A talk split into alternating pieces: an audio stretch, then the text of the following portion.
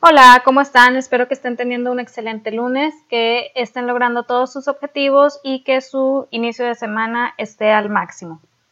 El día de hoy quisiera platicar un poquito acerca de algo que sucedió el fin de semana. Eh, el viernes puse una pequeña encuesta en mis stories de Instagram en donde le preguntaba a la gente, ¿qué piensas tú que es primero a la hora de iniciar un, un proyecto para vender? ¿El producto o la audiencia? Que pues realmente lo podemos ver casi casi como el problema de qué fue primero, el huevo o la gallina. Casi casi, no completamente. Entonces eh, empezaron a contestar y ganó producto. Me dejó pensando porque de los que contestaron, la mayoría de los que contestó audiencia es gente que ya emprendió, ya comenzó, ya, ya tiene su proyecto bien definido, ya va encaminado y varios de los que contestaron producto todavía no ha comenzado. Entonces, por ahí ya me dio un poquito de información. Es muy probable que en el día a día escuchemos frases que son de lo más común, como por ejemplo, la gente se enamora del producto o el producto es lo que vende, o incluso una frase que de verdad, no manches, ahorita que, perdón por la expresión, pero ahorita que me acuerdo, hasta coraje me da. Hace muchos, muchos años, en uno de, los tantos negocios que intenté comenzar, estaba en uno de redes de mercadeo en donde te decían, es que el producto es muy bueno, tú no lo tienes que vender, nada más lo pones enfrente de la gente y la gente lo va a querer. De verdad no entiendo por qué se enfocan en decirle esa mentira a la gente. No estoy diciendo que el producto sea malo, al contrario, era un producto muy, muy bueno. Yo sí creía en ese producto. Tampoco estoy diciendo que las redes de mercadeo sean malas. Por el contrario, creo que es una manera muy noble de comenzar si sabes que quieres empezar un negocio eh, por un lado y aún no sabes en qué quieres enfocarte. es para mí una de las mejores maneras en las que puedes ir generando ingresos. Sin embargo, aquí el error estaba en lo que te decían, de que solo pones el producto enfrente de las personas y se vende solo. Eso es una mentira, eso no existe.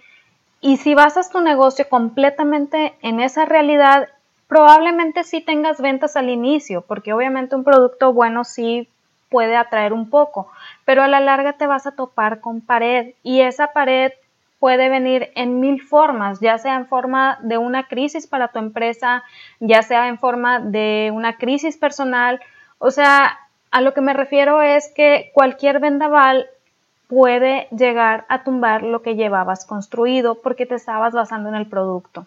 Y aquí quiero pintarte dos escenarios que sí sería bueno como tenerlos un poquito claros y contemplar el, la, la parte global de cada uno de ellos. El primer escenario es donde te enfocas en el producto. Entonces, ¿qué sucede? Pues obviamente empiezas a hablar de tu producto, tus amistades que confían en ti, algunas muestran interés, comienzan a comprarte, hay otras personas que son amistades un poquito más lejanas, pero por hacerte el favor también te compran, comienzas a hacer dinero, pasa el tiempo y de repente, ¡pum!, se te acaban las amistades a las cuales vender. Cuando el producto es bueno, esas amistades a lo mejor te recomiendan con sus propias amistades y puedes seguir vendiendo y expandiendo tu círculo un poquito más. Si el producto no es tan bueno, pues eso no sucede. Y luego, ¿qué pasa con las personas que te compraron por hacerte el favor? Pues esas personas lo, ven o su perspectiva es yo le estaba haciendo un favor al comprarle, ya no quiero saber del producto, ya no quiero que me hables, ya no quiero que me busques, ya hasta aquí acabó nuestra relación y ya se murió todo intento de relación eh, de venta con esa persona. Entonces, lo que sucedió es que hubo un crecimiento muy acelerado, en primera vista muy, muy bueno, sin embargo, llegamos a un punto eh, llamado la famosa pared. Y si tú eres una persona introvertida, la verdad es que es muy probable que te aterre el solo pensar en el hecho de tener que salir y ofrecer tu producto a gente desconocida. Si eres una persona extrovertida, a lo mejor no es así, a lo mejor eh, te desenvuelves un poquito más, puedes trabar nuevas amistades, puedes ir buscando gente por otros medios, pero ahí queda todo, en el producto y cómo lo pones enfrente de tu cliente. Realmente no hay una relación con tu público, pero aquí hay un problema que muchas veces no visualizamos En primer lugar, si estamos vendiendo un producto que nos provee otra compañía, si se acaba el producto, te quedas sin negocio, no hay de otra, ya no tienes nada para vender y como no hay relación con tu público, no tienes absolutamente nada para ofrecer. Ahora, a lo mejor el producto sigue ahí, pero empieza a cambiar la calidad del producto, empiezan a cambiar varias cosas y tus clientes empiezan a dar cuenta y te empiezan a reclamar a ti. A final de cuentas, tú eres la cara de ese producto porque tú lo estás vendiendo, tú lo estás proveyendo, ellos te ven a ti, ellos no ven la empresa que, eh, que está detrás de todo eso. Entonces ahí genera un quiebre en la confianza de un público que realmente ya estaba construido con mucha fragilidad. Sé que suena muy fatídico, pero lo estamos viviendo en estos momentos. ¿Cuántas empresas que tenían su fundamento en el producto o servicio hoy en día ya no están proveyendo nada? Hace poquito, de hecho, había una empresa que yo estaba siguiendo en Instagram y me interesaba, vendía un servicio que me interesaba adquirir a la larga y de repente anunciaron que ya cerraban de manera definitiva, que ya no iban a, continuar porque pues por la crisis. ¿Cuál es el detalle ahí? Se estaban enfocando en su producto, tenía, bueno, en su servicio, tenían un excelente servicio, muy padre, era toda una experiencia, pero nunca se enfocaron en seguir creando audiencia. Y al no tener a una audiencia firme, una, una audiencia bien construida, tristemente se acabó el negocio. Otro ejemplo muy claro, y creo que todo el mundo lo conocemos, es el de Blockbuster. Esta empresa se afianzó tanto en su producto que terminó desapareciendo. ¿Por qué? Porque no estaba preocupado por su audiencia, estaba preocupado por su producto. Ahora vamos con el escenario número 2. Comienzas a tener una audiencia, empiezan a confiar en ti y tú respondes a esa confianza con valor añadido. Vislumbras un producto que ayudará a tu audiencia en ciertos puntos de dolor que tienen. Eso ya es una ventaja. Entonces comienzas a ofrecer ese producto a esa audiencia que ya tenían. Lo compran aquellos que confían en ti y saben que tú le estás brindando una ayuda. Esto genera que se sientan bien, les agrade lo que les estás ofreciendo, les gusta mucho la dinámica de cómo estás llevando la relación con ellos y de, repente comienzan a platicar acerca de esa experiencia con otras personas. Llegan otras personas, pues movidos por la curiosidad, se unen a tu audiencia y tu audiencia comienza a crecer. Sigues entregando valor, obviamente jamás dejas de entregar valor. Más allá de si te compran o no el producto, tú sigues entregando valor. Llega un día catastrófico para meterle algo de drama y de pronto el producto a lo mejor falla, o no le llega a las personas o el proveedor cambió ciertos lineamientos, algo pasó. Entonces tú te pones enfrente de tu audiencia, hablas con ellos, te disculpas, les haces entender y ellos pueden ver que tú sigues trabajando por ellos, sigues entregando valor y te aseguras que ellos, te aseguras que ellos obtengan el beneficio por el cual te están comprando a ti de una u otra manera res sigue resolviendo esos puntos de dolor. A lo mejor pierdes unos cuantos seguidores, pero los fieles, los de corazón, siguen ahí y siguen adquiriendo tus productos. Sigues teniendo ventas, como dijimos. Perdimos algunos seguidores, y obviamente entre esos seguidores se fueron algunos compradores, pero eso no quita que sigas teniendo ventas. ¿Por qué? Porque están los que traen la camisa bien, bien puesta sigues entregando valor. Aquí lo que quiero hacer hincapié es que en todo momento tú estás entregando valor, independientemente de si te compran, independientemente de si estás en crisis o no, tú sigues entregando valor. Pasa el tiempo de crisis, tu audiencia sufrió un decrecimiento, pero sigo diciendo, están ahí los que están de corazón. Tal vez tuviste que cambiar de proveedores, tal vez tuviste que hacer ciertos ajustes, Tal vez en algunos momentos no veías ni la puerta, pero tu audiencia sabía que estabas ahí, que estabas trabajando por ellos y por lo tanto continúan ahí. ¿Qué genera esto? Pasado el tiempo de crisis, comienzas a tener nuevas ventas, la audiencia vuelve a crecer un poco, no sufrió, no se acabó, perdiste seguidores, sí, sí los perdiste, pero no dependió de si tenías o no un producto. Y aquí quiero poner el ejemplo de una empresa a la que yo sigo que vende productos naturales para el cuidado de la piel.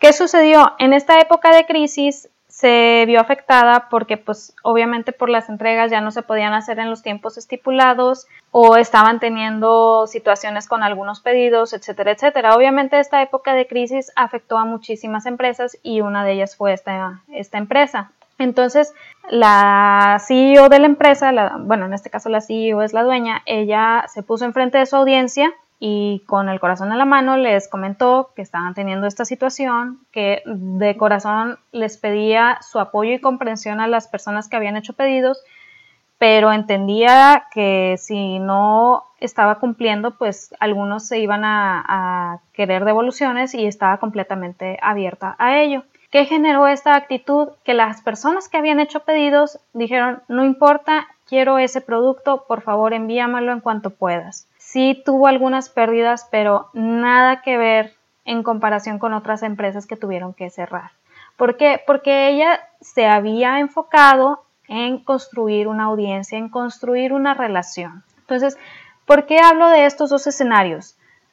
Aquí lo que mucha gente no sabe o no se imagina o no lo visualiza de esta manera es que en ambos escenarios y sin quererlo se comienza en el mismo punto con una audiencia cautiva. Cuando tú les vendes a tus amistades es porque hay cierta afinidad entre ustedes y por ende es muy probable que compartan ciertos puntos de dolor. No sé si les ha tocado que de repente sales con amigos y es como que todos tienen una, una problemática en común. Eso sucede con las audiencias. Entonces, si tú llegas y ofreces una solución a esos puntos de dolor, pues obviamente están más que abiertos a comprarte porque tú ya tienes la confianza de ellos al ser amistades. Esto es tener una audiencia. No se comienza con los miles y miles de seguidores que te dicen los gurús que tienes que tener. No, se comienza con tu círculo cercano, ese círculo de personas que ya confían en ti. Aquí quiero hacer una aclaración muy grande y es de la palabra confianza. Ellos confían en ti. Entonces, tienen esa audiencia. ¿Cuál es la vertiente que divide a los dos escenarios? Es que aún a pesar de que ya tenían un público cautivo en el escenario en donde se enfocan en el producto, tienden a dejar de lado ese público cautivo y empiezan a enfocarse en el producto. ¿Qué pasa? La gente se cansa. La gente se cansa de escuchar hablar de un producto nada más, la gente se cansa de, que estés todo el día duro y dale, duro y dale hablando del puro producto. No estás agregando valor, no estás genuinamente preocupado por una mejora en la vida de tu cliente, no se ve que hay un servicio a tu cliente. Entonces te topas con la famosa pared. En cambio, los que vieron la audiencia en ese círculo cercano comenzaron a buscar mucha mejora en ese círculo independientemente de si no les compraban el producto. Ese círculo comienza a confiar más en, esa persona y se empieza a convertir en una audiencia cautiva. Pero en ambos casos ya había una audiencia. Si no hay audiencia, no vendes. El no tener audiencia literal es como estar en una isla desierta con un banquete y estar tú solo. No hay a quien ofrecerlo. Entonces sí es importante que entendamos que la audiencia es primero, pero no significa que te vas a ir a buscar los miles de seguidores en redes sociales, no, sino que vas a ir descubriendo a través de tus círculos cercanos con quienes tienes esos puntos de afinidad de o esos puntos de dolor que tú puedes ayudar a solucionar. Otro punto de por qué tenemos que enfocarnos primero en la audiencia es porque al centrarte en la audiencia quieres generar y dar valor, quieres ayudar, quieres dar un servicio, que quieres que tu audiencia entienda que para ti es una ganancia muy grande el que ellos también crezcan y se desarrollen en sus áreas. Eso genera confianza y la confianza es algo invaluable. No, aquí no quiero decir que estoy peleada con el producto o que ignores el producto o que tengas un mal producto. Al contrario, cuando estás trabajando en función de conquistar una audiencia, sabes que tienes que entregar un producto de calidad. Por ende, competir en el precio no es opción. Aquí tú tienes que ser capaz de decir, yo te ayudo a curar estos puntos de dolor y ser capaz de entregar resultados. Porque de nada sirve que tengas una audiencia cautiva si no entregas resultados, porque al final esa audiencia se puede convertir también en tu peor enemigo. Entonces, siempre tienes que ir en función de servir a tu cliente, de eh, ayudarle con sus puntos de dolor y de dar resultados. Ahora, también puede suceder que ya tienes tu audiencia, ya, ya ha ido creciendo, es mucho más grande de lo que esperabas, pero te das cuenta que lo que ellos están buscando y lo que tú estás ofreciendo, ofreciendo no tiene compatibilidad. ¿Por qué? Porque por mucho que tú quieras servir a alguien a través de cierto servicio o producto, a lo mejor no es lo que la persona necesita. Entonces, no tengas miedo de comenzar. Se puede cambiar la audiencia. Uno de los mentores a los que sigo mencionaba que ya cuando llevaba mucho tiempo trabajando, que ya había crecido su audiencia y todos, un día se paró enfrente de ellos a dar una conferencia y se dio cuenta que no quería dar la conferencia, que pues no, no se sentía capaz de dar una conferencia porque ese cuarto estaba lleno de personas que querían hacerse ricos rápidamente, querían dinero ya y no era lo que él estaba tratando de vender. Entonces, obviamente cumplió su compromiso, dio la conferencia, pero empezó a, a hablar de su, de su, producto en función de aquel, aquella persona a la que él deseaba servir. Y perdió muchos seguidores, perdió mucha gente de su audiencia, pero no los perdió a todos.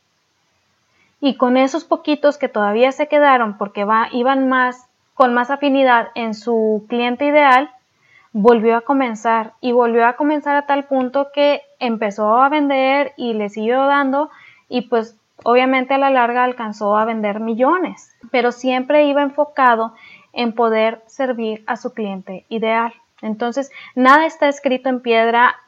Puedes comenzar, sí, sí puedes comenzar. Si aún no tienes definido quién es tu cliente ideal, puedes ir buscando ciertas afinidades, puedes ir creando como un avatar sencillo y ya de ahí ir avanzando con base en lo que escuches y en la manera en que tú puedes responder con tu servicio o producto. Entonces, en resumen, ¿es primero la audiencia o es primero el producto? La realidad es que es la audiencia pero no es la audiencia tal y como te la venden de que tienes que tener los miles de seguidores. Es aquella gente que confía en ti y a la cual tú le puedes entregar valor y de ahí comienza a crecer. Entonces no te preocupes si dices es que no tengo página, es que no tengo seguidores, es que no tengo esto. Sí, sí los tienes, solamente que aún no has aprendido a verlos como tal. Si te gustaría comenzar a conocer a tu audiencia, a poder vislumbrar un poquito acerca de quién es tu cliente ideal, te invito a que descargues un pequeño archivo que puse. Se llama 5 pasos sencillos para conocer a tu audiencia. Te va a ayudar a ir, a ir comenzando a ver un poquito acerca de los temas de tu audiencia, los temas que tú manejas y de qué manera se pueden combinar para ir creando tu, tu proyecto o negocio. Espero de verdad que te sirva muchísimo. Lo puedes descargar en el sitio díasesenciales.com slash conoce tu audiencia. Repito, díasesenciales.com slash conoce tu audiencia. Como quiera les voy a dejar el link un poquito más abajo por si, por si gustan acceder desde aquí. También lo pueden encontrar en mis redes sociales. Estoy en Instagram y en Facebook como Días Esenciales. También puedes mandarme correo a wendy.vázquez.com. Recuerda que si tienes alguna duda o si te gustaría que platicáramos de algún tema en particular para poder iniciar tu proyecto o negocio, puedes mandarme un correo. Espero que tengas excelente semana, que se cumplan todos tus objetivos y platicamos el siguiente lunes. Hasta luego.